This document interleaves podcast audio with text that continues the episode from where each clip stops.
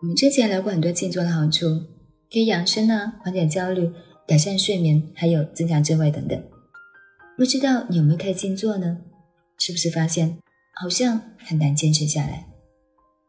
很多人可能都有这样的体验：一个人打坐也好，学习也好，很难集中精神。但是当到一个集体里面，有一群人跟你一起，好像就会比较容易进入状态。像我们读书的时候。去图书馆、自修教室，就是会比较容易进入学习状态。还有看足球比赛、演唱会，在电脑上看，跟你去现场看，体验会完全不同，你会完全沉浸在那个氛围中。为什么会这样呢？因为能量场。当你处在不同的地方，会受到不同的能量场影响。这不只是来自我们的体验，现代科学也有很多类似的现象。就比如说钟摆同步效应，故事要从一六六五年说起。荷兰科学家克里斯蒂安·惠根斯发现，房间里不同钟摆在经过一段时间之后会同步摆动，小的钟摆最终会和大的钟摆同步。这个效应被称为钟摆效应。简而言之，就是多个动力学个体行为的一致性。在自然的世界中，同步的例子也有很多，就好像鱼群啊、大雁群的整体运动，还有大群的萤火虫一起闪烁等等。参加集体冥想也会有相同的效果。当很多人专注冥想的时候，会形成一个场，在场里面的人会自发的同步。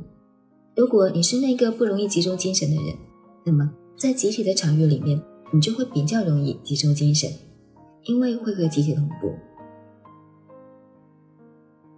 我们除了会被集体的能量感染同步之外，当很多人一起冥想的时候，对能量也有放大的作用。下面我们再来看两个科学实验。一九七八年，有一个冥想团体，他们组织了七千人一起冥想，看看会对周边的城镇产生什么影响。整个冥想为期三个星期，最后出来一个统计报告，在他们冥想时期，在冥想的区域，包括周边的城镇。整体的犯罪率、暴力、伤亡人数平均减少了百分之十六。换句话说，他们的冥想改变了城市的集体能量。这个发现引发了大量的研究，科学家称之为马克西效应。一九九三年的六月跟七月，在华盛顿也举行了集体祈福冥想，冥想的人数由开始的八百人增加到后面的四千人。这次的冥想结果刊登在社会学期刊《社会指标研究》当中。他们统计发现，当他们冥想的时候，犯罪率开始惊人的下降。集体冥想的最后一周，也就是当参与的人数达到最大值的时候，当地的犯罪率减少了大约四成。我们通过图标和坐标可以看到，冥想人数足够多的时候，犯罪率甚至会降低为零。同样的研究在其他地方也有进行，并且都取得了惊人的成效。从上面的科学实验中，我们可以看到，当很多人一起冥想的时候，即使只有比例很少的人，都会对集体意识产生巨大的影响。集体意识就像一个波涛汹涌的海洋，当一部分人很平静的时候，就会使海面平静下来，那种冲动犯罪的情况就会减少很多。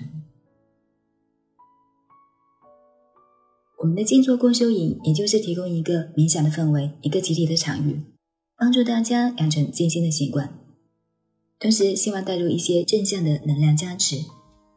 我现在看到的报名情况，有一半以上都是之前参加过我们秘密训练营的同学，很高兴我们又会见面。那么这次回来参加冥想，就不再是新人喽，而是作为有一定冥想经验的学长，可以和我跟吴老师一起。去鼓励感染刚刚接触静心的伙伴。